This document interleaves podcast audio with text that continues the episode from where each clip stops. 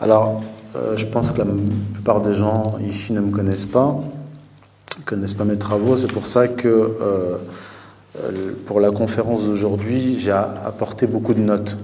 La plupart du temps, je donne des conférences avec peu de notes ou pas de notes du tout, de mémoire. Mais étant donné que c'est un sujet un peu délicat, le sujet que m'a proposé Waldo, pour être précis, c'est la laïcité, le versant philosophico-matérialiste du messianisme. Voilà. Alors, c'est un peu, c'est un sujet qui peut paraître un peu tiré par les cheveux, mais vous allez voir que source à l'appui, euh, pas tant que ça. Donc, vous m'excuserez par avance. Je vais citer mes sources très précisément avec les dates, les noms des auteurs et toutes les références nécessaires pour que vous puissiez suivre le film. Et pour que ce soit encore plus clair, pour que le, propos soit plus clair encore, je vais partir d'un événement contemporain qui s'est passé il y a quelques mois, et ensuite je vais remonter le fil de l'histoire à partir du XVIIIe siècle, plus précisément la Révolution française. Donc je vais partir de l'incendie de Notre-Dame. Lorsque le feu s'est déclaré à l'incendie de Notre-Dame, il y a plusieurs voix qui se sont élevées, on les a entendues, comme Jean-Luc Mélenchon, est. Alors, vous allez comprendre pourquoi je cite Jean-Luc Mélenchon. Là, il va s'agir dans cette conférence de franc-maçonnerie, de cabale, d'illuminisme. Euh, tous ces thèmes peuvent vous paraître un peu euh, du domaine, appartenir au domaine du complotisme, mais vous allez voir que euh, il y a des gens sérieux qui ont travaillé sur ces sujets-là et des universitaires. Alors, je reprends. Jean-Luc Mélenchon, franc-maçon notoire, membre du Grand Orient, c'est officiel, et anticlérical virulent, a euh, bizarrement été très ému par l'incendie de Notre-Dame. Il a, il a écrit un tweet, il s'est fendu d'un tweet le 15 avril 2019, lorsque Notre-Dame brûlait. Il a déclaré, je cite, Je suis comme sans doute la totalité de tous ceux qui vivent dans ce pays et dans le monde qui voient ce spectacle sidérant, abominable. Tout va au grand corps qui est là et qui brûle sous nos yeux. Hashtag Notre-Dame. Et c'est quelqu'un qui est un anti-religieux et un anti-catholique virulent. Jean-Luc Mélenchon, pour ceux qui le, connaissent. Alors ça peut paraître étrange. Sans entrer dans les détails, le grand corps auquel Mélenchon fait allusion, c'est celui euh, c'est le grand corps euh, des, gnostiques. La, gnose, la, la, gnose, c'était une croyance qui était répandue dans le bassin méditerranéen, notamment au 1er siècle, et qui tire ses origines en bonne partie de l'ancienne religion iranienne, à savoir le masdéisme et le zoroastrisme, et qui a ensuite irrigué euh, certaines sectes chrétiennes. Donc ce grand corps fait en fait référence euh, à l'idée euh, du corps euh, du Dieu créateur d'après la gnose, qui aurait créé l'univers à partir de ses propres émanations. Et il s'agit là du corps, le corps du, du, cosmos. Et les gnostiques, notamment le gnostique helléniste Marc du IIe siècle, parlaient de corps de vérité. Euh, et on va retrouver ce corps de vérité dans la tradition juive kabbalistique, qui va même jusqu'à euh, mesurer le corps de Dieu dans, la Kabbale. Sur son site internet, toujours le même Jean-Luc Mélenchon, franc-maçon du Grand Orient, a publié un texte qu'il a écrit et titré Notre, Notre cathédrale commune, et qui commence par cette phrase Athée ou croyant, Notre-Dame est notre cathédrale commune et se termine par celle-ci Je me dis qu'elle ne brûlera jamais tout à fait, il en restera toujours un morceau qu'un être humain voudra continuer vers le ciel. Deux jours plus tard, le représentant d'une autre loge maçonnique a déclaré qu'il voyait dans cet incendie une opportunité. Il s'agit de Jean-Luc Tinlan, grand maître de la Grande Loge européenne de la Fraternité universelle, qui a tweeté le 17 avril 2019, je cite, Pour nous, francs-maçons, comme tout humain, mais aussi par notre lien avec les bâtisseurs européens de cathédrales, nous étions dans cette sidération de voir ainsi cette œuvre en proie aux flammes. La franc-maçonnerie, c'est aussi ce mythe fondateur de la construction, déconstruction, reconstruction du temple. Quelle que soit notre tristesse ce soir, voyons une opportunité de nous galvaniser dans cette fraternité qui symboliquement et pratiquement a fait construire ces cathédrales dans l'ensemble de l'Europe et les reconstruire malgré les assauts divers. C'est ainsi que j'invite chaque loge à procéder à une cagnotte exceptionnelle pour participer à la reconstruction du temple. Il parle de Notre-Dame, il parle de la reconstruction du temple. La reconstruction du temple renvoie à la tradition juive de reconstruction du troisième temple.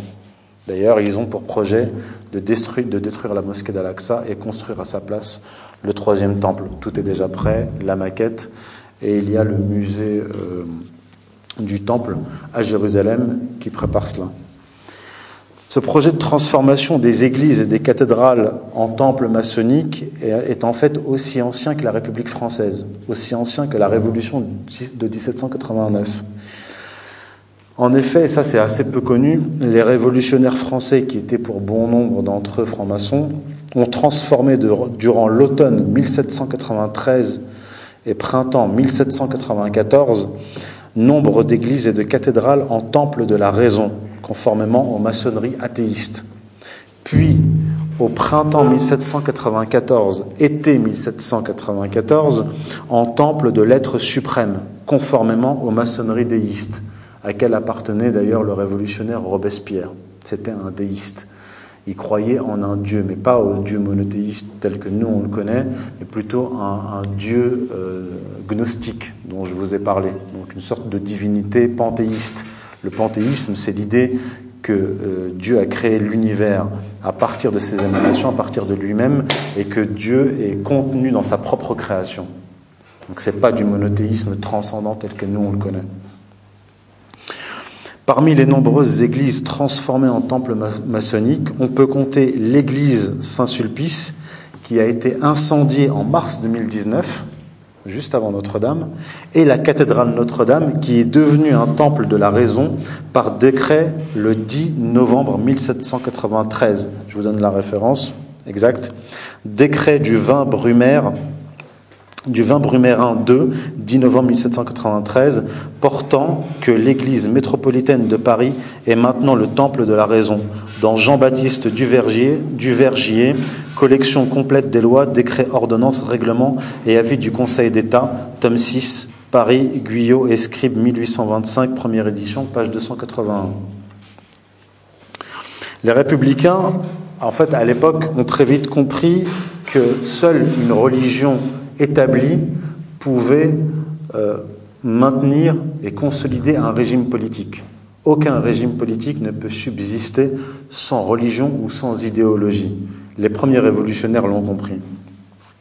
Et c'est ce qui explique en fait le double projet révolutionnaire, à savoir la destruction du catholicisme et sa substitution par une religion, la religion de la République, qui a été forgée à partir de la révolution de 1789. Maintenant, on va rentrer dans le détail, on va revenir à la Révolution française.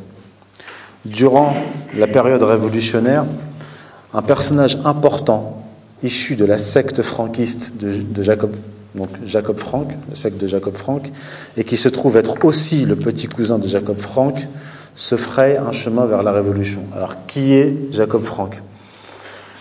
Très vite.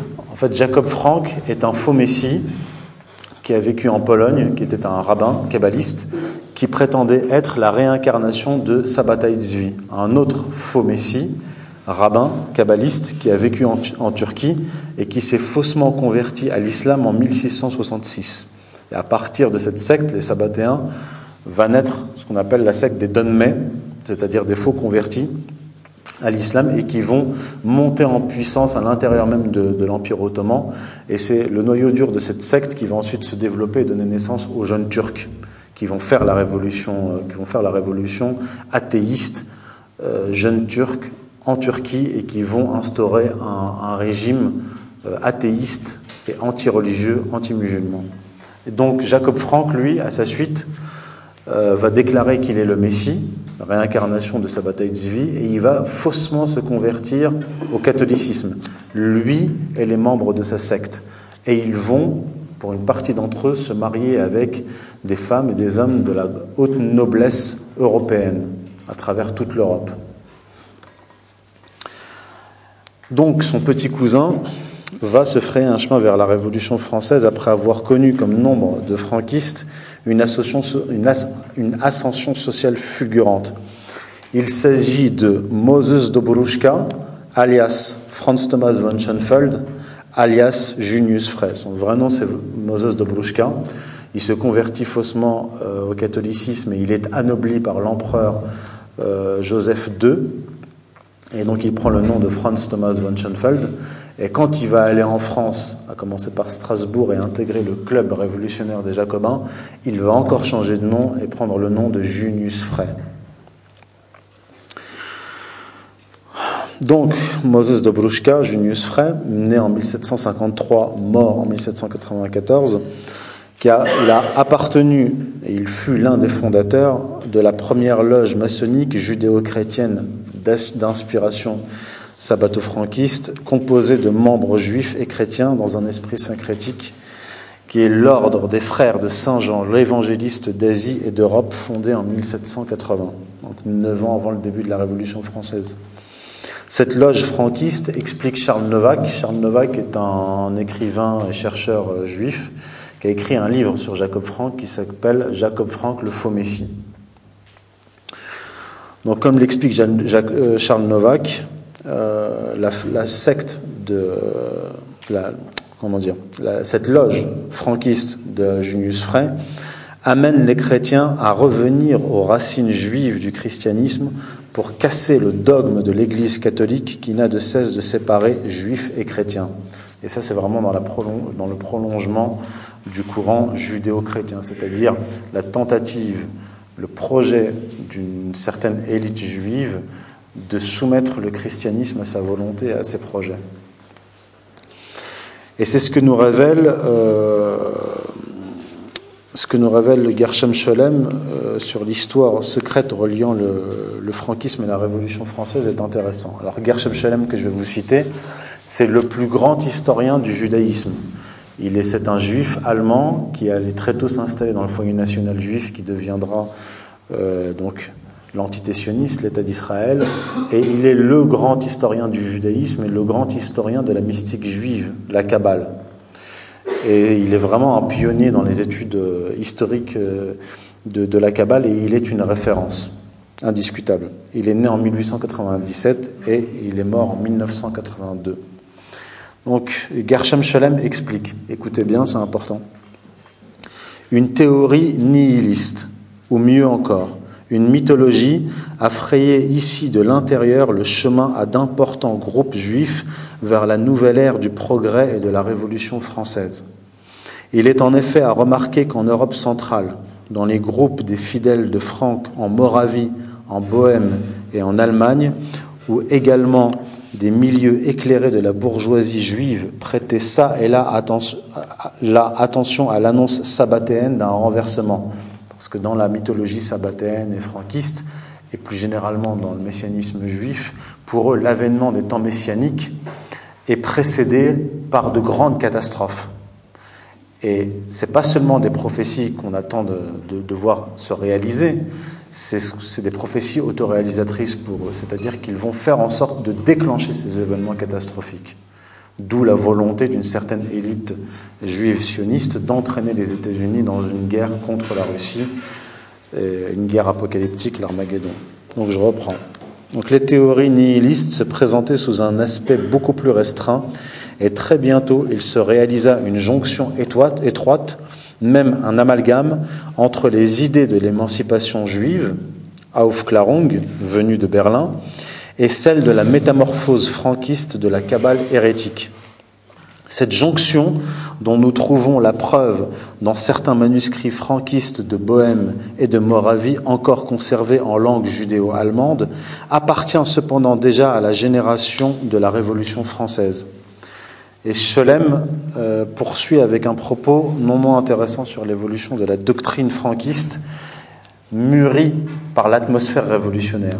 Donc les franquistes sont dans une attente d'une catastrophe qui va mener au temps, messianique, mais lorsqu'ils vont voir se déclencher la Révolution française, ils vont euh, identifier cette Révolution française comme la catastrophe qu'ils attendaient. C'est pour ça que Junius Frey va rejoindre la Révolution française. Je cite encore Gershom Sholem. Mais je voudrais revenir encore sur le chemin vers l'abîme, dans le sens que lui donne Jacob Frank. Ce chemin a pour lui et pour ses adhérents deux aspects, l'un historique et l'autre moral. L'aspect historique trouve son expression dans l'espoir d'un bouleversement général de tous les rapports humains et ce qui est assez caractéristique dans la vision de l'effondrement de l'Église catholique et de sa hiérarchie, à laquelle, comme nous l'avons vu, Jacob Frank avait fait semblant de se soumettre. Il ne faut donc pas s'étonner que les franquistes, qu'ils soient restés dans le judaïsme ou qu'ils aient été baptisés, aient développé une psychologie très proche de celle des illuminés révolutionnaires en Allemagne et en France. Nous possédons une paraphrase franquiste du livre d'Isaïe écrit en Pologne pendant la Révolution française. L'auteur, donc un franquiste, voit dans la Révolution française l'instrument qui pourra traduire dans la réalité l'utopie de son maître Jacob Frank. Et il y a une évidente sympathie de la part des milieux franquistes, juifs ou crypto-juifs, c'est-à-dire des juifs dissimulés, pour la Révolution. C'est justement cette sympathie pour les idées de la Révolution qui est la base de la transformation de la pensée jusqu'alors essentiellement nihiliste de ce milieu. Après s'être limité jusqu'alors à une propagande clandestine dans le ghetto et à des rites subversifs, on allait s'orienter maintenant vers d'autres voies grâce au contact avec un contenu positif de l'idée de liberté, à laquelle devait faire place rapidement l'idée purement négative qui s'en était faite, que s'en étaient faites les premiers franquistes. Donc les franquistes attendent une catastrophe qui va être une rupture historique, c'est-à-dire la fin de l'histoire qui va, qui va euh, nous faire faire un saut dans euh, l'ère messianique. Mais avec la Révolution française et les contacts qu'ils vont avoir, notamment par Junius Frey, avec la philosophie des Lumières, ils vont transformer cette vision de l'histoire et se dire, en réalité, c'est cette révolution française est le, comment dire, le moyen progressif qui va nous mener euh, au temps messianique. Donc là, c'est plus une rupture brutale, mais plutôt une ascension progressive qu'est la révolution qu'il va falloir répandre à l'échelle européenne, puis à l'échelle universelle dans le monde entier. C'est pour ça que vous allez avoir les guerres napoléoniennes d'ailleurs, et c'est pour ça que les, jeunes Turcs vont faire une révolution en Turquie semblable à la révolution française, avec les mêmes objectifs. Donc il s'agit là de revenir en fait à une conception du messianisme juif qui était la suivante. Plus le temps passe et plus les secrets sont révélés, et plus les secrets sont révélés, et plus nous approchons des temps messianiques. Et c'est la révélation totale des secrets qui nous mène entièrement et totalement vers les temps messianiques. Donc c'est ce qui explique le parcours surprenant au premier abord du petit cousin de Jacob Frank, membre de sa secte. Donc Moses Dobrushka, comme je vous l'ai dit de son vrai nom, est issu de la haute bourgeoisie juive il entra dans la noblesse autrichienne et il symbolise ou concentre dans sa personne toute la mutation de la cabale franquiste franquiste militant, il se convertit donc au catholicisme faussement en 1775 et fut l'un des porte-paroles littéraires les plus connus de l'époque joséphiste en Autriche. L'époque joséphiste, c'est l'époque de euh, l'empereur euh, austro-hongrois Joseph II. Donc lorsqu'éclate la Révolution française, Junius Frey se rendit à Strasbourg et devint l'un des jacobins parmi les plus influents. Le club des Jacobins est le club directeur de la Révolution française. C'est pour ça qu'on parle de jacobinisme d'ailleurs. Quand on parle de jacobinisme, on parle de cet État centralisé en France qui va araser les, tous les particularismes régionaux et qui va uniformiser euh, le pays. Et, euh, ce club des Jacobins est aussi le, centre euh, idéologique de la Révolution française. Certains même vont jusqu'à dire que c'était l'église de la Révolution française.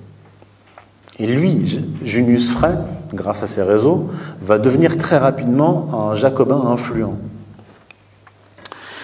Et ce, d'ailleurs, en demeurant toujours en relation avec son groupe franquiste. D'ailleurs, le bruit avait couru à l'époque, à la mort de Jacob Frank en 1791, si ma mémoire est bonne, que Junius Frey devait reprendre la tête de la secte franquiste. Donc membre du parti de Danton, il monta avec ce dernier sur l'échafaud, donc il a été décapité en 1794 sous son nom révolutionnaire Junius Frey. Et il a été décapité par, par Robespierre, lui et Danton.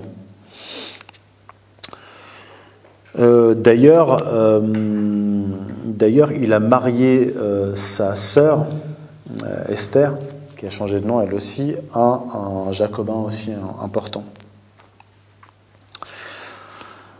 Maintenant, quel rôle en fait a joué Junius Frey? Parce qu'il est mort très tôt, il arrive en France en 1792 et il meurt en 1794. En fait, son influence est idéologique, et je vais vous le montrer. Il a, écrit un traité théologico-politique qui va avoir beaucoup d'influence et qui va irriguer les penseurs révolutionnaires, enfin les républicains français, tout au long du XIXe siècle. Et je vais vous en faire la démonstration. Donc,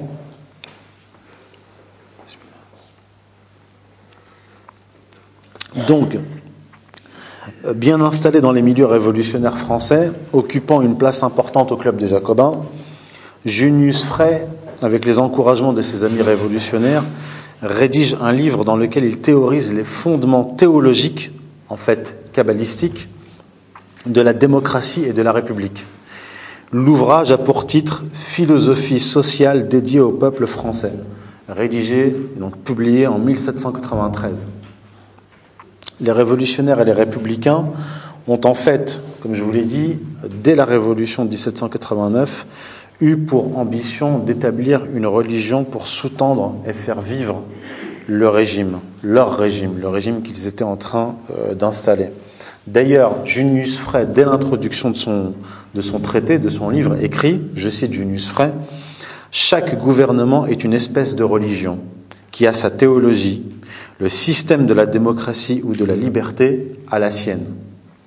Donc Junius Frey présente ensuite les bases de cette religion de la République qui est un néo-christianisme kabbalistique, je l'appelle comme ça, parce qu'en fait, très tôt, au Moyen Âge, à partir du XIIIe siècle, vous allez avoir des juifs convertis au christianisme, donc des juifs kabbalistes convertis au christianisme, et qui vont essayer d'expliquer aux autorités chrétiennes, jusqu'au pape et aux cardinaux, que, pour les soumettre, que la Kabbale, donc euh, science occulte juive, vient justifier et confirmer les dogmes catholiques.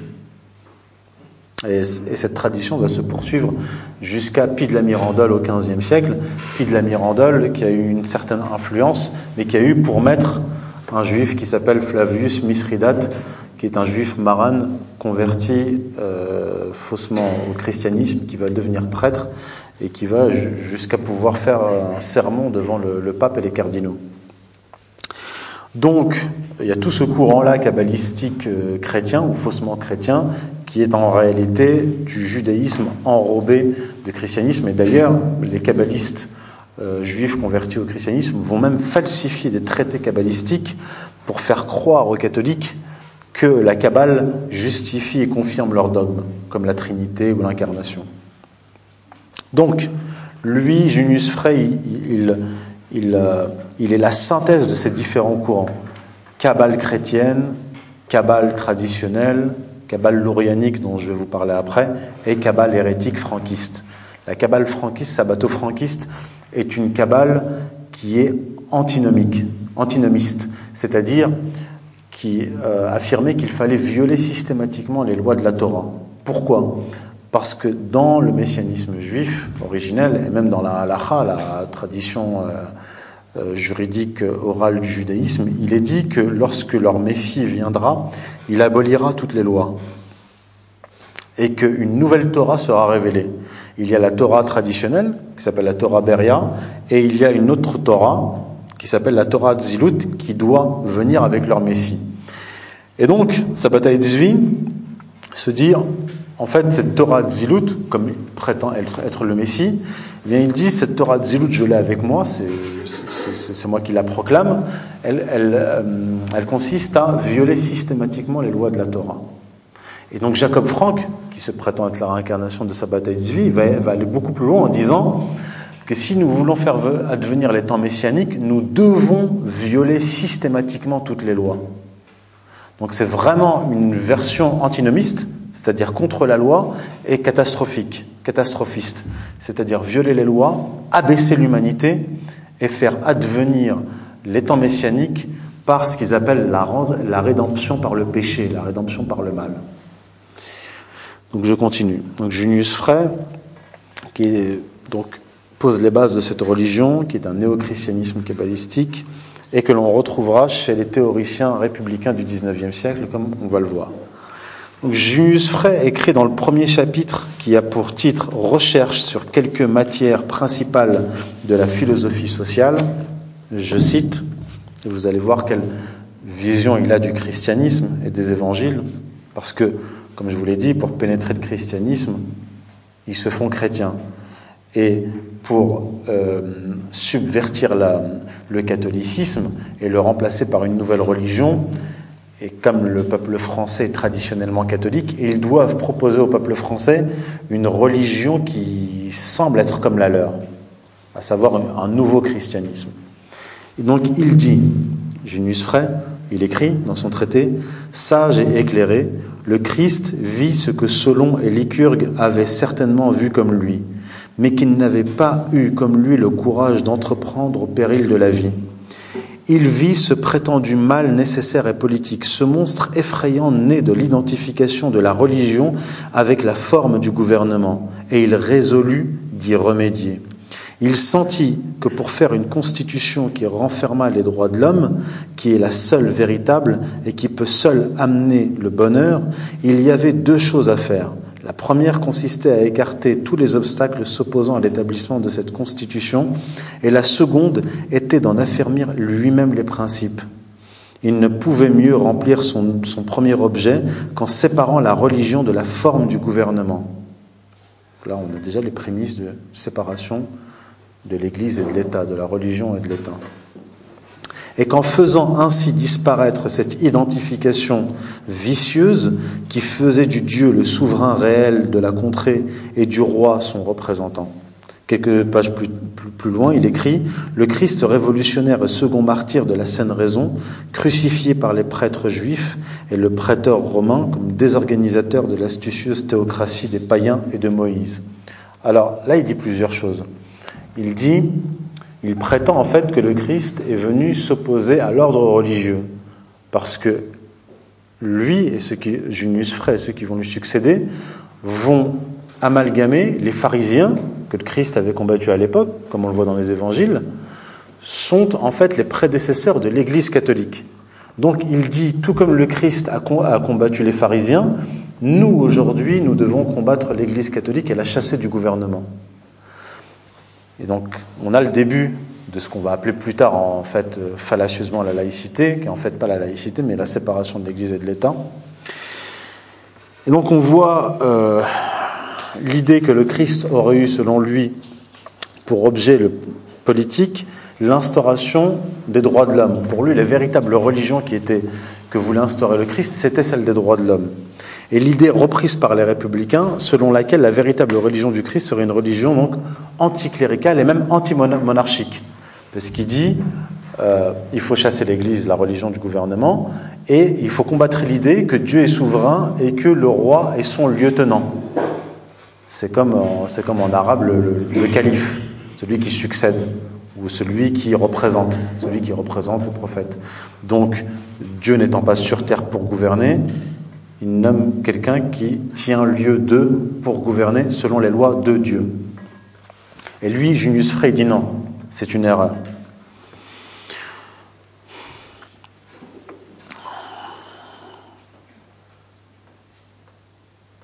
Donc pour lui, le combat contre l'Église, comme je vous l'ai dit, est la continuation du combat du Christ contre les pharisiens. Et dans, dans un autre passage, euh, l'on voit s'affirmer en fait le sabbatofranquisme de Junius Frey. Conformément à l'antinomisme sabbatofranquiste dont je vous ai parlé, il attaque Moïse et la loi thoraïque. Puisque le, sabbataïsme et le franquisme, après lui, prônent la violation systématique des lois de la Torah, dite de la création, Beria considérant celle-ci abolie et remplacée, comme je vous l'ai dit, par la Torah Adzilut de l'émanation, encore cachée et qui sera révélée au temps messianique. Donc le, franquisme ayant évolué sous l'influence de la Révolution, il apparaît désormais sous la plume de Junius Frey que l'ère messianique serait celle de la Révolution française annonçant la Révolution universelle.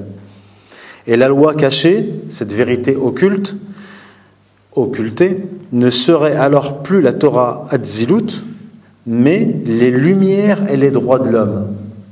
Cette constitution que voulait instaurer Jésus d'après Junius Frey. Donc voilà le passage, je vais vous citer le passage où Junius Frey s'en prend à Moïse, à la loi et à la Torah.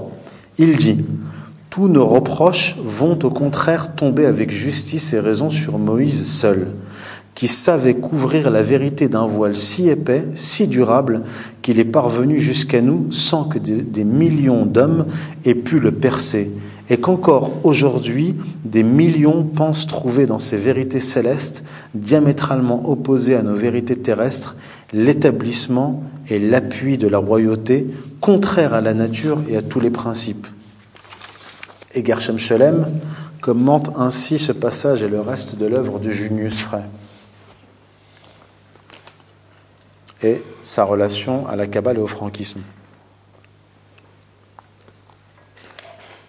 Gershom Scholem, commentant le livre de Junius Frey, dit C'est Moïse qui est le plus condamnable du point de vue de Junius Frey, car de tous les législateurs, il est celui qui avait la plus grande chance, celle de donner forme à un peuple entier, confié à son autorité pendant 40 ans dans le désert, dans l'isolement total. Il eût pu guider ce corps informe vers les lumières. Or, il a préféré le diriger au nom d'une imposture présentée comme d'origine divine. Quelle était donc cette vérité que Moïse connaissait et gardait pour lui? La philosophie des Lumières, dit-il. Cette critique inspirée par la philosophie des Lumières prend ainsi chez Junius Frey la relève de la doctrine des frères asiatiques. C'est l'autre nom de la loge maçonnique de Junius Frey. Mais sans l'abolir complètement. Celle-ci identifiait elle aussi les secrets de la physique et de l'alchimie avec les arcanes de la Kabbale considéré comme la vérité cachée de la doctrine de Moïse. N'oublions pas que Jacob Frank lui-même disait à la, fin de sa vie, le 29 novembre 1790, et non pas 91 comme je vous l'ai dit, qu'Israël avait reçu les lois de Moïse qui pèsent sur le peuple et lui nuisent. Mais la loi de l'Éternel est intègre, car elle n'a jamais été proférée. Donc l'idée que Dieu a révélé une loi que Moïse a caché. Parce que dans la tradition kabbalistique, qu'est-ce qu'ils disent? Ils disent Dieu a révélé à Moïse une loi écrite, la Torah, et une loi orale. Et ils disent que cette loi orale a un versant mystique qui est la Kabbale. Donc qui est en fait une loi que Moïse n'aurait communiquée qu'à un petit cercle de connaisseurs. Alors qu'en fait, la Kabbale, est une euh, création tardive d'un groupe réduit euh, dans la caste euh, des, prêtres juifs au 1er siècle. Donc c'est très tardif. Mais comme ils en ont l'habitude, les, juifs, c'est-à-dire ils vont de bid'a en bid'a, d'innovation en innovation, puis au bout d'un moment, ces, ces innovations rentrent dans l'orthodoxie, après plusieurs siècles, après un millénaire. Et la Kabbale va finir à la fin du Moyen Âge comme partie intégrante de l'orthodoxie juive. Donc si vous écoutez aujourd'hui un, cours de rabbin, il va reprendre des, concepts kabbalistiques qui pour lui remontent à la révélation sur le mont Sinaï. Donc il est vrai, je continue de citer Gershom Scholem, il est vrai que les propos de Junius Frey s'inspirent de Voltaire plus que de Franck, et qu'on pourrait peut-être y voir le signe d'une rupture avec celle-ci Rappelons pourtant que le même personnage, Junius Frey, recourait en 1792 ou en 1793 à une explication naturaliste des fondements de la Kabbale tirée, comme nous l'avons vu, des textes des frères asiatiques. Donc en fait, il va reprendre des éléments de la, philosophie des Lumières pour faire passer la Kabbale. Donc pour convaincre les chrétiens, on va reprendre des éléments des, évangiles, et pour convaincre les gens, les révolutionnaires qui sont les héritiers de Rousseau, de Voltaire, etc., on va reprendre des éléments du rousseauisme, de Voltaire, etc. Et il va faire un mélange, et il va en fait enrober la Kabbale de concepts chrétiens et de concepts euh, de la philosophie des Lumières. Vous voyez? On avance caché. Donc la Kabbale franquiste transformée, donc changement de forme, mais non pas d'essence, comme je vous l'ai dit, les évangiles et la philosophie des Lumières, c'est l'enrobage. Mais l'essence reste la même, elle est kabbalistique. Donc transformer, la Kabbale franquiste transformée par la Révolution aura une influence insoupçonnée sur les théoriciens républicains du XIXe siècle, et maintenant c'est ce qu'on va voir. Donc, 19e siècle, maintenant on est au 19e siècle, de la superstition au messianisme kabbalistique. Ça va jusque-là? Ça va C'était clair jusque-là? Après, si, notez les points qui vous semblent obscurs, parce que c'est un sujet qui, est vaste. Notez, puis après vous me poserez des questions sur les points que vous n'avez pas saisis et je développerai après. Il n'y a pas de problème. L'important, c'est d'avoir une idée générale hein, de, cette histoire, mais la plus précise possible. Donc, comme au lendemain de l'effondrement du paganisme et de l'Empire romain, donc euh, lors de la décadence de l'Empire romain, une époque où, je cite l'historien euh, Henri Pirenne, où la religiosité des peuples européens ne s'élevait pas au-dessus d'une grossière thaumaturgie. La thaumaturgie, c'est la magie. C'est la, la, superstition.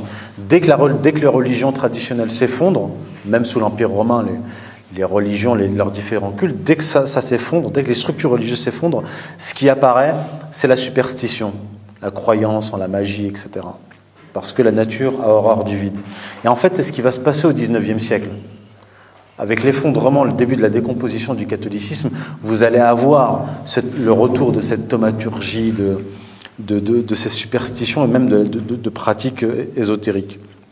Donc le XIXe siècle, qui vient après la Révolution française, qui avait engagé le processus d'effondrement du catholicisme, poursuit à son tour cette marche au déclin. Après la destruction de l'institution monarchique et l'affaiblissement de l'Église par la Révolution, la, nature ayant horreur du vide, de nouveaux cultes, de nouvelles croyances et dogmes émergent humanisme, positivisme, marxisme, culte de l'être suprême dont je vous ai parlé. Et euh, c'est ce qu'explique d'ailleurs Vincent Payon. Alors Vincent Payon, il est connu comme homme politique, ancien ministre de l'Éducation nationale en France, mais il est surtout et d'abord un chercheur et un universitaire. C'est un spécialiste du républicanisme et de la religion de la République. Il a écrit plusieurs ouvrages sur le sujet qui s'appelle La Révolution française n'est pas terminée ou encore Une religion pour la République.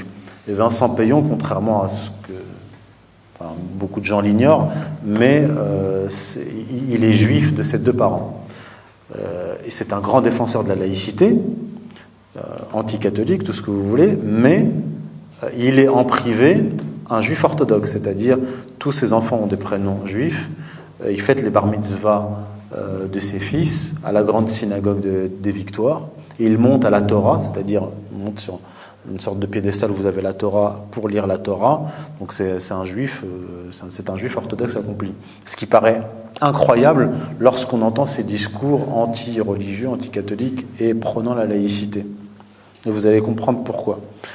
Donc je cite Vincent Payon, qui parle du 19e siècle. Il dit Prophète illuminé, Messie, mage, grand prêtre, voyant. Le XIXe siècle est riche de beaucoup de talents religieux.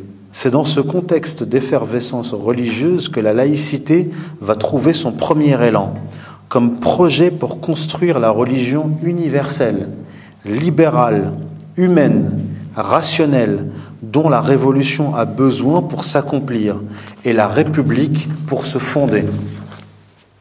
C'est Vincent Payon qui parle, qui écrit. Mais après 1848, malgré l'émergence d'une nouvelle génération intellectuelle et politique forgée à l'école de la science et du libéralisme, cette recherche d'une religion de l'avenir demeure première, en particulier chez les fondateurs de la République, jusque dans le camp le plus avancé, et pas seulement chez les philosophes ou les spiritualistes, chez les mages et les prophètes, chez ceux qui, comme Victor Hugo, communiquent avec les esprits et pratiquent les sciences occultes. Émile Zola, tout inscrit dans la seconde moitié du XIXe siècle, est connu pour son naturalisme, est lui-même un chercheur de religion. Fin de citation. On méconnaît en fait la religiosité profonde du XIXe siècle parce qu'en fait on, la, on confond anti-religiosité et anticléricalisme. C'est pas la même chose. L'anticléricalisme, c'est le combat contre le clergé, c'est-à-dire la hiérarchie, là en l'occurrence catholique, et l'anti-religiosité, c'est le combat contre le fait religieux en général. Là, non. En fait, ce sont des gens qui ont d'autres croyances, d'autres religions, qui combattent le cléricalisme. Il s'agit de chasser le catholicisme, de le détruire pour instaurer une nouvelle religion. Et c'est ce qu'a confirmé et écrit l'historien politologue René Raymond, 1918-2007, lorsqu'il explique que, je cite, L'anticléricalisme n'était ni une tactique opportune, ni une manœuvre ingénieuse, c'était une cause digne de sacrifice, presque une foi, sinon une religion. Fin de citation. Donc il y a, comme je vous l'ai dit, plusieurs courants qui vont fusionner pour donner naissance à cette religion de la République de façon laborieuse, hein, parce que c'est difficile pour eux de remplacer une religion traditionnelle par quelque chose qui est composite et, euh, dont, le peuple ignore lui-même l'existence. Il y a ce qu'on appelle l'illuminisme kabbalistique républicain. Ça, c'est une des, traditions, mais qui renferme encore toujours cette kabbale. Hein. L'illuminisme, marqué par la kabbale, influencera un certain nombre de républicain.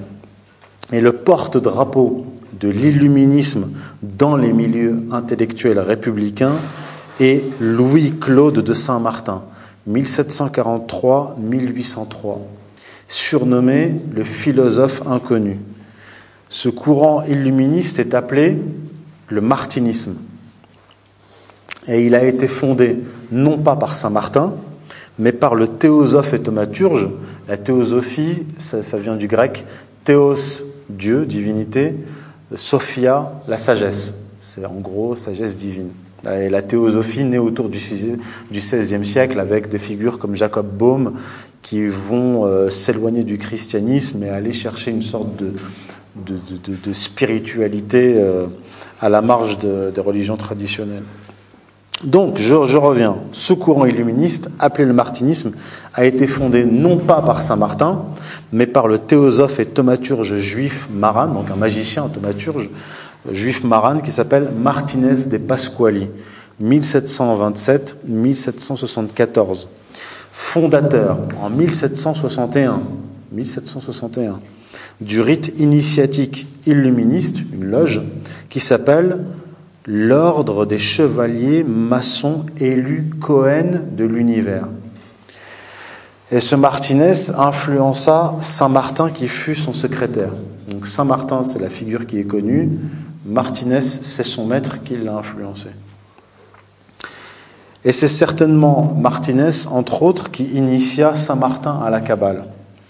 Et Charles Novak, l'auteur dont je vous ai parlé, écrit à ce propos, je cite Charles Novak, Louis-Claude de Saint-Martin, dans son livre Des erreurs et des vérités, lorsqu'il écrit que Jésus proclama la reconstruction morale du temple en trois jours, il s'agissait d'une reconstruction avec son cœur, de la valeur guématrie.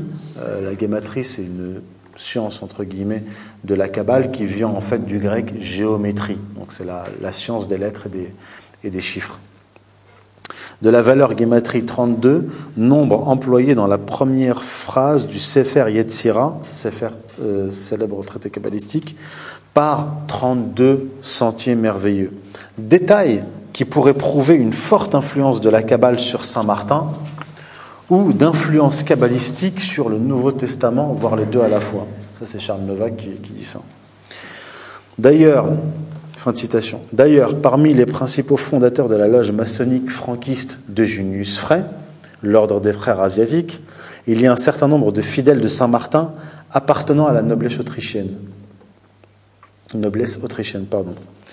Et ce qu'écrit Vincent Payon à propos de, Saint-Martin à la suite, le, situe, pardon, dans le temps et idéologiquement entre la cabale lourianique franquiste et le socialisme. Alors, qu'est-ce que la, la cabale lourianique la Kabbale lourianique est la Kabbale d'Isaac Louria, qui est un des plus célèbres kabbalistes de l'histoire de la Kabbale et un des plus célèbres rabbins, toutes catégories confondues.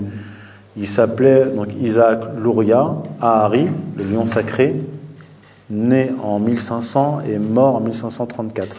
Lui, va apporter des, innovations majeures dans la Kabbale, mais sa principale innovation, en tout cas celle qui nous intéresse, c'est euh, la suivante. Dans la Kabbale euh, espagnole, avant Isaac Luria, on pense que, on considère que l'univers a été créé pour le peuple juif. D'ailleurs, c'est ce que pensent les juifs, hein, après une certaine interprétation de la Torah. Euh, pour eux, Dieu nous a créés tous, on est une sorte de décor en fait, ombre et poussière autour, et animaux. Comme dans un film où vous avez un protagoniste tout ce qu'il y a autour n'est que euh, n'est qu'accessoire en fait, c'est du paysage. Donc pour les kabbalistes, tout, tout, tout le cosmos, tout l'univers a été créé pour les juifs et toute l'histoire tourne autour des juifs. Et la fin de l'histoire, c'est le rétablissement du flux divin qui est relié, selon eux, Dieu au peuple juif, avec leur retour en Terre Sainte. Donc, ça, c'est ce que croyaient déjà tous les juifs à l'époque, en tout cas les rabbins. Isaac Luria va plus loin. Il dit en somme, le peuple juif n'est pas seulement le centre de l'univers, de la création et de l'histoire, et il est aussi le moteur de l'histoire. Ça veut dire que avant Isaac Luria, on pensait que la rédemption allait venir avec l'arrivée du Messie, de leur Messie, qui sera envoyé par Dieu. Mais avec Isaac Luria, le Messie est mis de côté, même Dieu est mis de côté. Pour eux, la rédemption, ceux qui sont acteurs de la rédemption, c'est le peuple juif lui-même. En fait, le peuple juif va devenir son propre Messie. C'est lui qui va accomplir sa rédemption. Et comment? Entre autres choses, en retournant en Terre Sainte, par lui-même, sans attendre le retour du Messie. Donc, c'est eux qui vont retourner en Terre Sainte, rétablir le flux et plus encore, réparer le cosmos, qui s'appelle le Tikkun Olam. Parce que pour eux, la création de l'univers est originellement une catastrophe, un accident. Et le peuple juif, sa mission, c'est de réparer le cosmos, de réparer en fait les conséquences de cet accident. Ça paraît complètement dingue, ce que je vous dis. Mais les kabbalistes y croient véritablement. Quelqu'un comme Jacques Attali, qui a une influence importante sur la politique euh, française, il y croit très sérieusement. Donc il faut prendre ça au sérieux parce que des gens puissants le prennent au sérieux. Bon, je referme la parenthèse. Alors, donc Vincent Payon qui euh, situe Saint-Martin. Donc il dit, pour Saint-Martin, il y a une dégénérescence catholique et le vrai christianisme sera une religion universelle. On trouve chez lui de nombreux thèmes que l'on rencontre chez les républicains et les socialistes. L'âge d'or n'est pas derrière nous, mais devant nous. C'est à l'homme, en faisant usage de sa liberté, de faire l'histoire qui lui permettra de retrouver son unité et sa vie divine. Donc en fait, ce qui va, euh, dans, la Kabbale lourianique, ce qui va concerner que le peuple juif, dans un premier temps, c'est-à-dire le peuple juif est l'acteur de l'histoire, est son propre Messie, celui qui apporte la rédemption, avec le 19e siècle, et ces idéologies qui vont émerger, le socialisme, le communisme, l'anarchisme et le républicanisme, on va universaliser cette idée. Bon, là, je n'aborde pas le socialisme ici, mais je l'aborde dans mon livre La mystique de la laïcité, où j'explique qu'en fait, les penseurs socialistes juifs, laïcs, ont en fait repris cette idée de peuple juif moteur de l'histoire et vont l'élargir, dans le cas des, socialistes de Georg Lukács, des marxistes, euh, ils vont l'appliquer euh, au prolétariat, les classes laborieuses. Et en fait, les classes laborieuses vont devenir, la classe laborieuse va devenir la classe messie de l'histoire, le moteur de l'histoire. C'est pour ça que Karl Marx va développer cette idée de lutte des classes et de l'histoire qui se termine par la victoire du prolétariat avec la dictature du prolétariat. Et en fait, dans le républicanisme, là, je suis en train de vous exposer, on a la même idée c'est plus seulement le peuple juif qui est le moteur de l'histoire, mais ce sont les républicains. Les futurs citoyens français, les futurs citoyens républicains qui vont devenir en fait un messie collectif et mener la France et le reste du monde vers les temps messianiques lorsque la République sera établie universellement. Donc Saint Martin a écrit en 1795 à propos de la Révolution, je cite Saint Martin, Je suis plein, de l'espoir qu'elle va réaliser l'idéal mystique qui est dans son âme et aboutir à une nouvelle forme de religion. Donc on est toujours dans cette euh, idée-là qu'une nouvelle religion, une nouvelle révélation va devenir avec les temps messianiques. Donc une fois que la révolution sera aboutie, selon eux, selon ces messianistes, ça y est, on sera dans les temps messianiques avec une nouvelle religion. Et c'est en quelque sorte la réalisation du projet de Jacob Frank avec, avec cet idéal mystique de la révolution censé aboutir à une nouvelle forme de religion puisque Jacob Frank déclara explicitement, maintenant je vais vous citer Jacob Frank lui-même, hein. un texte de Jacob Frank, hmm. rapporté par l'auteur Krausch-Hart qui avait réussi à mettre la main sur les documents écrits de Jacob Frank. Donc je vous cite Jacob Frank. Le Christ qui vous est connu a dit qu'il était venu délivrer le monde des mains de Satan. Mais moi, Jacob Franck, je suis venu pour le délivrer de toute loi et de tout statut qui était en vigueur jusqu'ici. Je dois détruire tout cela et alors se manifestera le Dieu bon. Alors, je vais faire une pause. Ça, c'est une croyance gnostique. Dans le gnosticisme, il y a l'idée, c'est un dualisme avec deux divinités, un peu comme le, euh, le, masdéisme. Le dualisme, c'est quoi? C'est l'idée qu'il y, a deux divinités. Une divinité bonne et une divinité mauvaise. Dans le gnosticisme, la divinité bonne, qui est éloignée, qui est inaccessible, a créé l'univers à partir de ses émanations, donc son essence. Et un peu comme, un vase qui déborderait. Vous voyez? On appelle ça en grec des hypostases. Et donc, il aurait créé l'univers à partir de ses émanations, donc il est, dans, il est dans sa propre création. Et dans cette création, un des agents de la création, un des agents créateurs du monde matériel, le cosmos, le monde où on vit, est le démiurge. Donc en fait, une divinité maléfique. Et pour les gnostiques à l'époque, celui qui règne sur le monde euh, matériel, ici-bas, le cosmos, c'est le démiurge, une divinité maléfique. Et la Kabbale, qui va quasiment tout emprunter à la gnose, va reprendre cette idée-là du bon Dieu et du mauvais Dieu. C'est pour ça, en fait, que Jacob Frank dit ça. Il dit, en fait, je suis venu pour tout rabaisser, tout détruire, pour révéler le Dieu bon.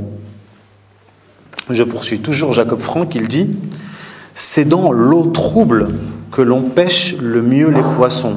De même, c'est quand le monde entier sera inondé de sang que nous pourrons pécher la chose qui nous appartient. Donc, il le dit dans un autre texte, je ne suis pas venu pour élever, je suis venu pour tout abaisser si bas qu'on ne, pourra plus descendre plus bas. Car pour remonter, il faut descendre tout en bas. C'est ça la doctrine de Jacob Frank. Répandre le péché, euh, le chaos et le sang partout dans le monde. Et vous avez déjà entendu parler du chaos constructif. Même dans la géopolitique, ce concept-là va être repris. Le néoconservateur américain, juif américain Michael Lydon va développer ça. Il va développer le concept de chaos constructif. C'est-à-dire qu'on va, on va envoyer les États-Unis en guerre contre le Proche-Orient, on va tout détruire, tout araser, et à partir de ce chaos, de cette destruction généralisée, va émerger un nouvel ordre ça a des implications très très concrètes en fait, ce que je suis en train de vous exposer. C'est pas simplement le, délire de certains fanatiques. Donc cet idéal mystique dont parle Saint Martin et qui doit se réaliser par la Révolution introduit, nous dit Vincent Payon, une espérance dont la génération de 1830, les révolutionnaires de 1830, aura bien besoin pour retrouver le goût de l'action. Et Saint Martin se rapproche plus encore du franquisme lorsqu'il écrit Je crois que la main équitable de la révolution providentielle a pour objet de détruire les abus qui avaient infecté l'ancien gouvernement de France dans toutes ses parties. Abus par lesquels l'ambition des prêtres et leur sacrilège malversation ont eu le premier rôle. Je crois qu'après avoir extirpé ces abus si majeurs, la Providence donnera au peuple français et par suite à bien d'autres peuples des jours de lumière et de paix. pour lui, il s'agit d'expier, de punir, de détruire pour, pour aller vers un renouveau. Et Vincent Payon explique que l'œuvre politique de la Révolution est donc, y compris dans son versant apparemment anti-religieux, apparemment anti-religieux, une œuvre de régénération religieuse conduite par la Providence elle-même, une œuvre de guérison. Pour eux, il s'agit de punir le peuple, mais surtout euh, les prêtres catholiques, pour euh, les punir, pour les guérir, pour aller vers un, monde, meilleur. Donc il s'agit véritablement d'une catastrophe euh, qui est une punition en soi. Donc cette conception religieuse de l'expiation, cette vision mystique de l'histoire révolutionnaire, est celle des premiers édificateurs de la future religion républicaine, et tout particulièrement Edgar Quinet, vous avez peut-être déjà entendu parler de lui, un penseur républicain français important, qui sera en quelque sorte le pont entre l'illuminisme kabbalistique de Saint-Martin et Ferdinand Buisson, qui sera celui qui va mettre le point final à cette religion de la République et qui sera, vous allez le voir, à la tête de la commission de la loi de 1905. C'est lui qui est à la tête de la commission parlementaire de séparation des églises et de l'État. On continue avec le néo-christianisme kabbalistique qui est la matrice de la religion républicaine. Donc maintenant, on va passer à la suite du XIXe siècle avec cette maturation et vous allez voir comment les idées de Junius Frey et de Saint-Martin vont irriguer le XIXe siècle encore. Parmi ces républicains pseudo-chrétiens, il y a Claude-Henri de Rouvroy de Saint-Simon, 1760-1825, qui est aussi un penseur important du développement du capitalisme libéral au XIXe siècle et qui a été très fortement soutenu dans son élaboration euh, idéologique et même dans l'expansion de ces idées en Europe par des juifs au XIXe siècle. Donc il a écrit euh, un ouvrage qui s'appelle Le Nouveau Christianisme, publié en 1825, dans lequel il propose d'améliorer le plus promptement, et je le cite, hein, c'est lui qui dit ça, d'améliorer le plus promptement et le plus complètement possible l'existence morale et physique de la classe la plus nombreuse. Et pour ce faire, il importe de ne pas séparer le spirituel du temporel. Alors il faut être précis. Il faut chasser le catholicisme du gouvernement, de l'État, mais il ne faut pas séparer le spirituel et le temporel. C'est-à-dire, on chasse le catholicisme, on remplace le catholicisme par une autre religion, mais il faut garder ce qui a toujours existé dans l'histoire humaine, c'est-à-dire la complémentarité du spirituel et du politique et du temporel. Mais, euh, Saint Simon exclut la religion catholique, comme je vous l'ai dit. Donc il dit qu'il exclut la, religion euh, catholique, apostolique et romaine, qu'il décrit comme une hérésie chrétienne et une portion du christianisme dégénéré. Donc, quand vous voulez remplacer une religion par une autre, eh bien, vous devez commencer par détruire cette religion et prétendre que la religion que vous allez instaurer à sa place est la religion véritable. Donc ils disent en fait non, non, le catholicisme est une hérésie, nous on va la remplacer par le vrai christianisme. Et en fait ils vont aller plus loin encore dans l'hérésie, en réalité. Donc l'idée que le catholicisme ainsi que toutes les autres orthodoxies seraient des hérésies à abattre vient de la cabale franquiste qui a accentué une tendance déjà présente dans la cabale chrétienne. Et c'est précisément la position de Junius Frey, que Saint Simon et Saint Martin reprennent en fait mot pour mot. et qui parlait dans son traité de 1793, donc là on revient à Junius Frey, la dégénération de cette religion du Christ seule sainte et civique, cette dégénération qui a enterré dans le coin d'un compendium scolastique le point qui constitue l'ancienne doctrine du Christ, le principe de la moralité et de la félicité humaine. Donc on va retrouver la pensée de Junius Frey, même les écrits de Junius Frey chez ces penseurs du XIXe siècle. Donc le projet de Saint-Simon est d'établir, je le cite, un dogme plus large que le dogme catholique, un culte plus complet que le culte catholique. Fin de citation. Et ceci dans la droite ligne de la cabale chrétienne, car Pie de la Mirandole, que j'ai mentionné tout à l'heure, au XVe siècle, via la cabale,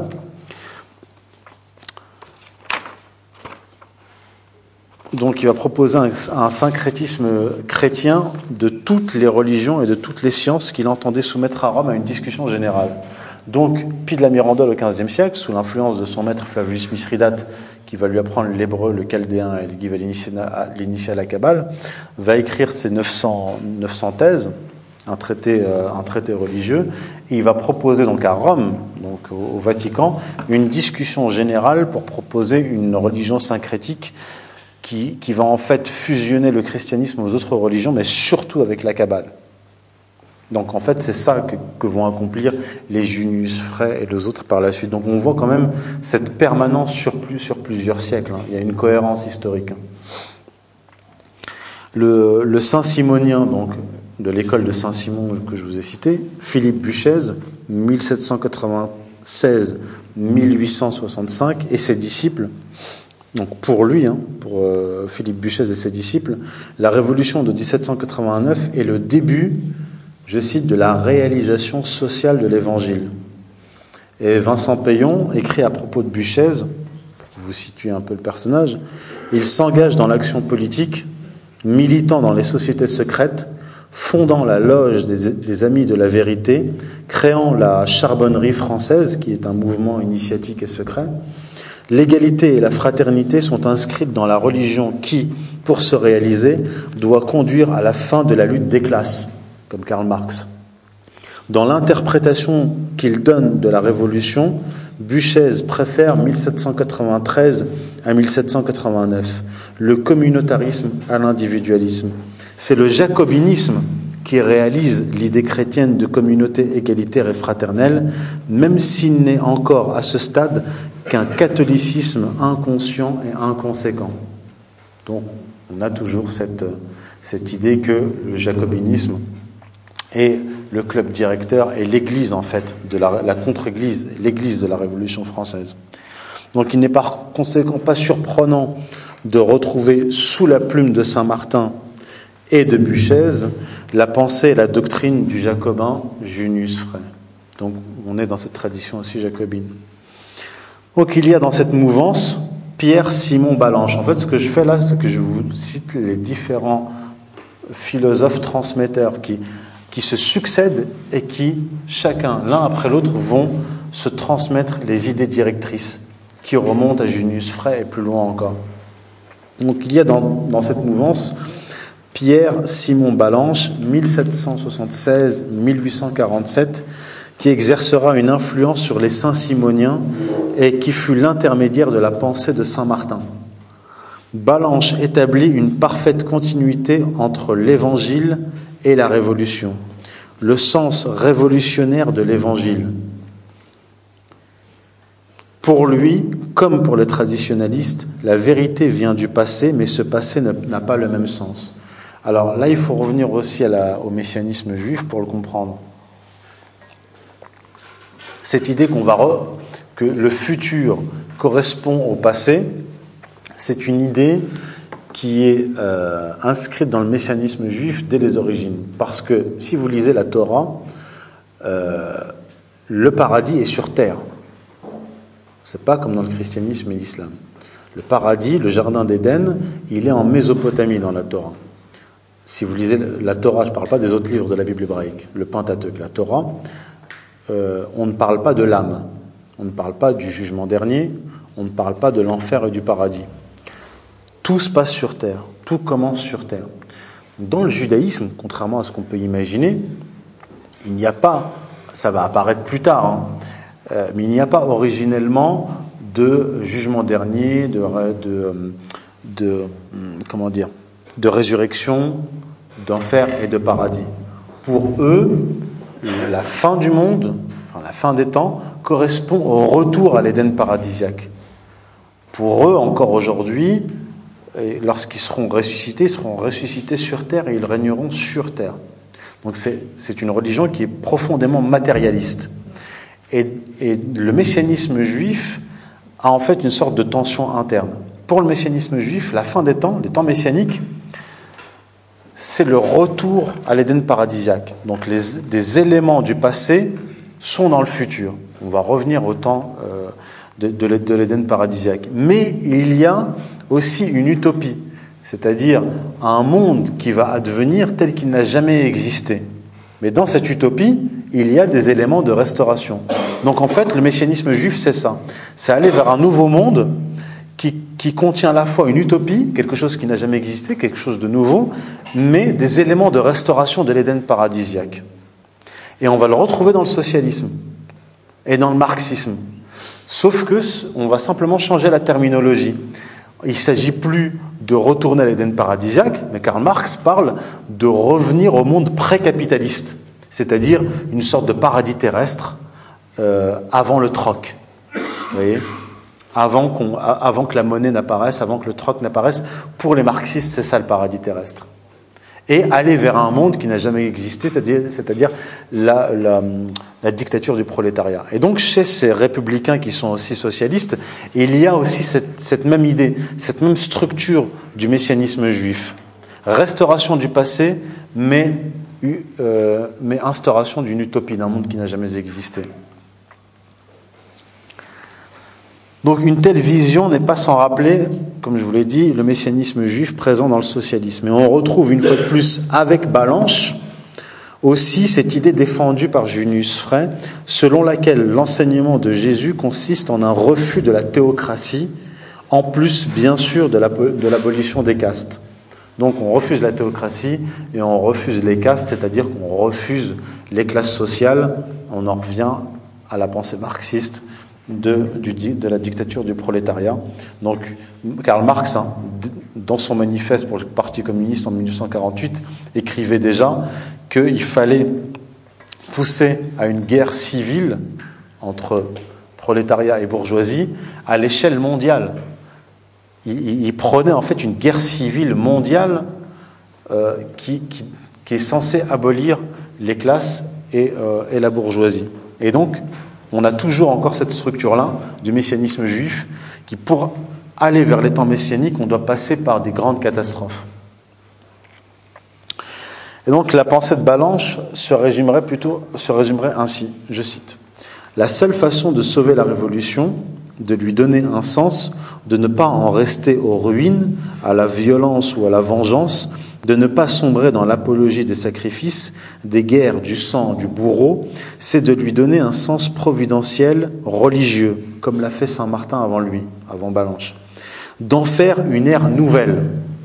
Ça, c'est la fusion du, franquisme et, et, et, de la révolution et des Lumières, comme je vous l'ai dit. C'est plus une catastrophe généralisée, mais c'est un progressisme vers les temps messianiques, en douceur.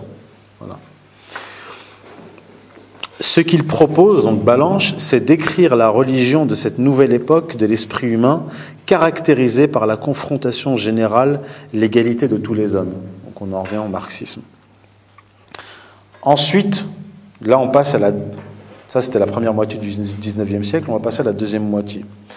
Donc la première moitié du 19e siècle, avec ces, penseurs importants qui l'ont marqué, durant laquelle ces républicains chercheront à faire de ce néo-christianisme la religion du régime, s'achèvera avec l'échec de la révolution de 1848 qui a donné naissance à la Deuxième République, qui n'a duré que 4 ans, 1848-1852. Donc pendant des décennies et des décennies, ils, ils essaient d'instaurer cette République, euh, ils élaborent euh, un début de religion, même une religion de la République, et ils voient que ça ne fonctionne pas. Donc ils se remettent en question. Ils vont élaborer une nouvelle stratégie. Et celui qui va élaborer la stratégie de la deuxième moitié du XIXe siècle jusqu'à la Troisième République euh, c'est Edgar Quinet, dont je vous ai parlé. Donc Edgar Quinet, très important Edgar Quinet, 1803-1875, hein. donc c'est la génération suivante, hein, après Ballanche, Saint-Simon, etc., qui aura une forte influence sur Jules Ferry, que vous connaissez, et Ferdinand Buisson, dont je vous ai parlé. Il prend acte de cette réalité, donc l'échec de, la révolution, de la Révolution 1848.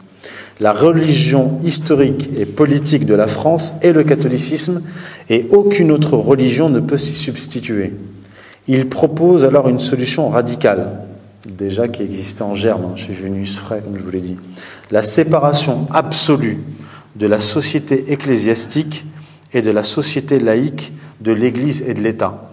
Donc c'est Edgar Quinet, au milieu du XIXe siècle, qui, est en fait le, père de la stratégie qui va être finalement euh, abouti avec, par son élève, avec son élève en 1905 avec la loi de 1905 de séparation des églises et de l'État. Ça remonte à Edgar Quinet, en fait, cette stratégie. Edgar Quinet, qui est le, maître de, Ferdinand Buisson, qui est le père, qui est à la tête de la commission parlementaire de 1905. Bon, on continue sur Edgar Quinet. Donc, toutefois, si le but est de chasser, comme le fera Jules Ferry, l'église de l'école, Edgar Quinet propose, à travers l'école laïque, nouvelle stratégie de Garquinet, l'enseignement du christianisme universel, ce qu'il appelle le, le, socialisme de l'humanité moderne. Donc c'est lui aussi le théoricien de l'école laïque républicaine qui va irriguer les écoles et éduquer les enfants, euh, et donc qui va leur faire rentrer dans, le crâne cette religion néo-chrétienne, kabbalistique dont je vous ai parlé. Donc l'objectif est de chasser le catholicisme et l'Église, mais pas la religion, comme le disaient ses prédécesseurs. Pour comprendre le but religieux de l'instruction publique, qu'on appelle aujourd'hui l'éducation nationale, il faut, avant de poursuivre, souligner que Quinet, Edgar Quinet, initié à la franc-maçonnerie en 1848, croit, comme d'autres illuministes, en l'idée, je cite, hein, en l'idée d'une révélation primitive universelle qui va se manifester à la fois à travers l'histoire et à travers la nature. Il croit en outre que cette révélation sera élucidée par les lumières de la raison. Fin de citation.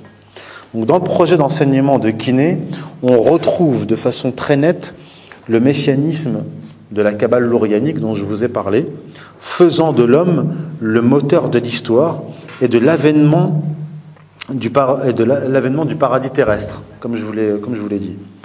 Nous parlons donc ici de l'homme érigé en Dieu Messie. Donc on a cet apport de la Kabbale, du messianisme juif, et de la gnose avec Edgar Quinet. C'est vraiment la, synthèse. Donc on parle ici de l'homme érigé en Dieu Messie, forgeant seul son devenir et son destin. Le socialisme fera de la masse prolétarienne, comme je vous l'ai dit, du moins en théorie, ce moteur de l'histoire. Mais avec Edgar Quinet, c'est une version républicaine de la cabale lourianique qui apparaît. Ainsi, il veut, par l'éducation laïque, forger en chaque élève un sauveur, c'est-à-dire créer des sortes de messies républicains.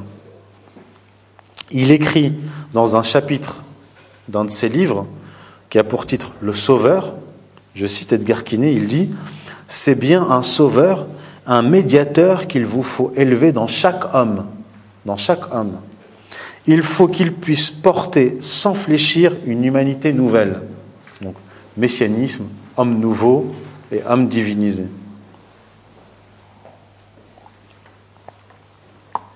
Et l'autre figure, avec Edgar Quinet, qui pose les dernières pierres de la religion qui s'installera au cœur de la Troisième République, est Pierre Leroux. 1797-1871. Il propose lui aussi, Pierre Leroux, une religion de l'avenir qui ne sera pas le christianisme. Il s'agit donc d'abattre le christianisme, je cite, abattre le christianisme qui avait accaparé aux yeux de tous le nom et l'idée de religion, et la remplacer par cette religion de la Révolution, parce que pour Pierre Leroux, je cite, la révolution tout entière est une religion en germe. Donc on revient en conception de Junius Fray et de Saint-Martin. Vous voyez la continuité? Là, on est quasiment à un siècle d'intervalle hein, entre Junius Fray et Pierre Leroux et Edgar Quinet. Presque un siècle. Donc Ferdinand Buisson rencontre en Suisse, pendant, qu'il est exilé, Pierre Leroux et Edgar Quinet durant leur exil. Il sera celui qui accomplira le projet religieux républicain dont les premiers relais auront été Quinet et Leroux. Donc Ferdinand Buisson, le père de la loi de 1905, est l'élève d'Edgar Quinet et de Pierre Leroux, et il est l'héritier de toute cette tradition messianique, kabbalistique, illuministe. Donc Ferdinand Buisson, 1841-1932. Donc là, on est plus d'un siècle après la Révolution française. En tout cas, il commence à être actif un siècle après la Révolution française. Donc il fut le cofondateur et le président de la Ligue des droits de l'homme, le président de la Ligue de l'enseignement de 1902 à 1906, le directeur de l'enseignement primaire de 1879 à 1896, sous la présidence de Jules Ferry, et en 1905, comme je vous l'ai dit, le président de la commission parlementaire chargée de la séparation des églises et de l'État. Donc sous couvert, alors lui il était protestant, euh, Ferdinand Buisson, mais pas le protestantisme luthérien ou calvinisme. C'est un, néo-protestantisme encore. Donc sous couvert de protestantisme réformé, qui rompt avec le, luthérianisme et le calvinisme, Ferdinand Buisson va promouvoir ce néo-christianisme. Il s'inscrit de cette façon dans cette tradition euh, de la cabale chrétienne accentuée par le franquisme, lequel prétend révéler le véritable christianisme en abattant le catholicisme considéré comme une hérésie. Et Buisson prend à la suite de Saint-Simon cette position.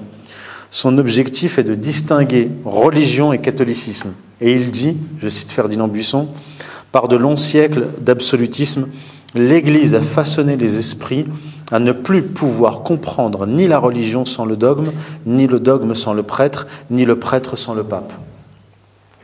Donc l'œuvre des républicains consistera donc à pervertir les fondations spirituelles et politiques de la France et par là pervertir sa vocation universelle. Parce que catholicisme, originellement, ça veut dire euh, universel.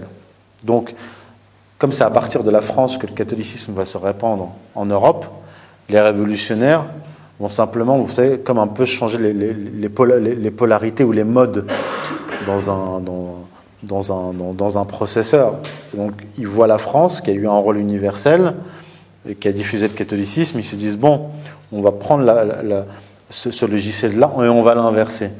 On va détruire le catholicisme, on va mettre le logiciel des, Lumières et à partir de la France, on va répandre euh, cette République universelle dans toute l'Europe. Et c'est ce qu'ils vont faire. Et c'est ce qu'ils vont faire, notamment avec Napoléon par la suite. Donc il dit, Buisson, à propos de la France, ce qui confirme ce que je viens de vous dire, la, France est la nation croyante qui continue sous la forme moderne, sous la forme progressiste et socialiste au sens large du mot, son rôle séculaire d'initiatrice des idées, de prophète de la liberté, de soldat de Dieu et de l'humanité.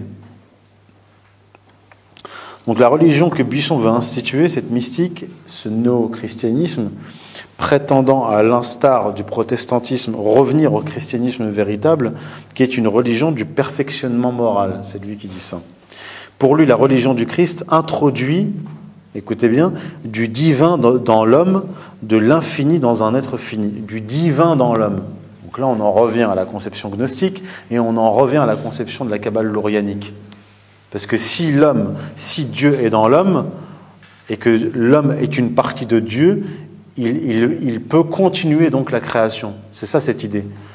Terminer l'histoire, accomplir l'histoire et terminer la, création. C'est une idée extrêmement dangereuse qui apparaît pas au, premier abord, mais qui est diffuse et qu'on va retrouver dans le marxisme.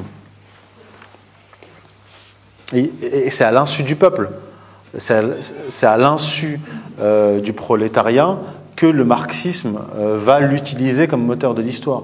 Et c'est à l'insu des citoyens euh, républicains qui vont être utilisés aussi comme, euh, comme moteur de cette histoire.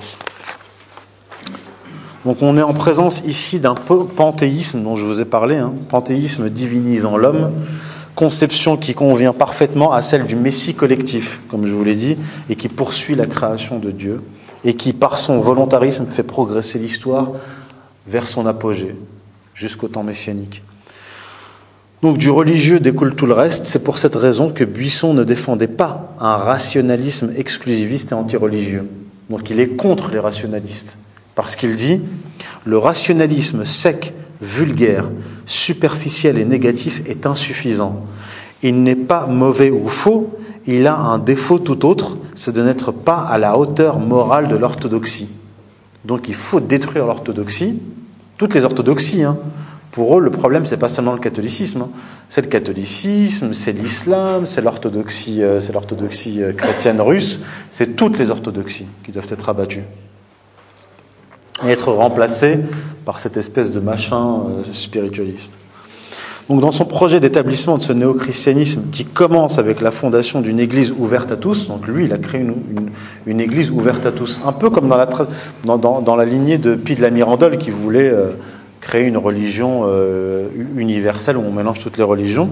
Donc, ouverte à tous, hein, l'église de Ferdinand Buisson, pour les, les croyants, les athées, les rationalistes, les protestants, tout le monde. Donc Ferdinand Buisson est soutenu par Jules Michelet, républicain et historien très connu, Jules Michelet, Edgar Quinet, bien sûr, et Victor Hugo.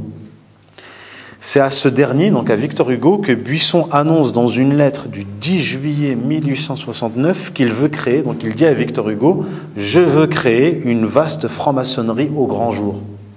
Donc, faire de la République française jacobine une vaste franc-maçonnerie au grand jour. On peut parler alors d'un État maçonnique, et c'est le cas de la Troisième République, parce que la, Troisième République, même la Cinquième République hein, aujourd'hui, je veux dire, on prenait la majorité des députés socialistes, euh, même à droite, ils sont tous dans des loges maçonniques. Euh, alors, la quasi-totalité des dirigeants de la Troisième République sont des francs-maçons comme Jules Ferry, franc-maçon, affilié au Grand Orient, initié à la loge de la Clémente Amitié. Frédéric Desmond, 1832-1910, euh, ministre des cultes, réélu à cinq reprises grand maître du Grand Orient. Félix Péco, 1828-1898, inspecteur général de l'instruction publique. Jules Stig, 1836-1898, député de la Gironde et inspecteur général de l'enseignement primaire. Et aussi Ferdinand Buisson, bien sûr. Outre qu'ils étaient tous francs-maçons, les quatre derniers que je vous ai cités étaient pasteurs protestants. Quant à Jules Ferry, il se maria avec une protestante calviniste. Donc là, on a. C'est pour ça que les ligues euh, anti-juives, anti-républicaines des années 1890, ça va se poursuivre jusque dans les années 30, étaient anti-francs-maçons, anti-protestants et anti-juifs. Parce qu'en fait, ceux qui vont se retrouver à la tête de la France via la Troisième République sont euh, des francs-maçons, des protestants et des juifs. C'est comme ça. Et donc, l'école, l'école va devenir le temple de la religion républicaine. Et c'est ce que dit Vincent Payon. Vincent Payon qui a été ministre de l'Éducation nationale, là, ces dernières années. Hein. Pendant quelques années, sous le, gouvernement, enfin sous la présidence de, de François Hollande. Il dit, Vincent Payon, donc chercheur au CNRS, professeur en Suisse, euh, juif, ancien euh, ministre de l'Éducation nationale, il dit La laïcité française, son ancrage premier dans l'école, est l'effet d'un mouvement entamé en 1789, celui de la recherche permanente, incessante, obstinée de la religion qui pourra réaliser la révolution comme promesse politique, morale, sociale, spirituelle. Il faut pour cela une religion universelle, ce sera la laïcité. Il faut aussi son temple ou son église, ce sera l'école. Enfin, il faut son nouveau clergé, ce seront les hussards noirs de la République, c'est les maîtres d'école sous la Troisième République. Donc cet enseignement de la religion de la République, on l'a vu, a été élaboré sur le papier par Edgar Quinet, et il sera appliqué par Jules Ferry et Ferdinand Buisson sous la Troisième République. Ils se partageront le travail. Jules Ferry, en tant que président du Conseil des ministres et ministre de l'instruction publique, de poste, il chassera l'Église et le catholicisme de l'école, comme le préconisait Edgar Quinet. Et Ferdinand Buisson, directeur de l'enseignement primaire, s'occupera de faire enseigner la religion de la République, ce déisme humain messianiste prôné par Edgar Quinet. À partir de 1880, Jules Ferry défend la loi sur le Conseil supérieur de l'instruction publique et les conseils académiques, ainsi que la loi sur la liberté de l'enseignement supérieur. Ceci vise, nous dit Ferdinand Buisson, à, je cite, enlever à l'Église la suprématie qu'elle avait conquise sur l'État dans les établissements même de l'État. Ceci étant fait, la voie est libre pour introduire, à, la base, via les maîtres d'école, la nouvelle religion. Et Ferdinand Buisson fait sienne cette, théologie défendue par Quinet, et il dit, Ferdinand Buisson, il n'y a pas de chose divine qui ne soit humaine. C'est au cœur de l'humanité que réside le divin. Et Vincent Payon commente ce propos Buisson nous découvre aussi la raison pour laquelle la laïcité a besoin de se faire passer pour une religion. C'est une raison en définitive politique. Cela ne doit pas nous étonner dès lors que le religieux détermine tous les autres ordres, ce que Buisson, disciple de Quinet, avait bien compris. C'est pour asseoir une domination temporelle que le déisme humain a été élevé au rang de religion officielle de l'État. La religion de Buisson est d'abord une religion démocratique. Buisson s'est toujours servi du masque de la religion pour séduire les masses, pour les convaincre de choisir la démocratie qu'elle n'aurait jamais choisie si elle n'avait pas été ainsi abusée. C'est Payon qui dit ça. Et maintenant, on va bientôt, c'est bientôt terminé. On reprend la thématique de l'expiation illuministe kabbalistique de Saint-Martin. Alors, reprenant, Vincent Payon explique que la révolution est une régénération et une expiation du peuple français. 1789, année sans pareille, est celle de l'engendrement par un brusque saut de l'histoire d'un homme nouveau. La révolution est un événement méta-historique, c'est-à-dire un événement religieux la révolution implique l'oubli total, l'oubli total de, ce qui, de ce qui précède la révolution.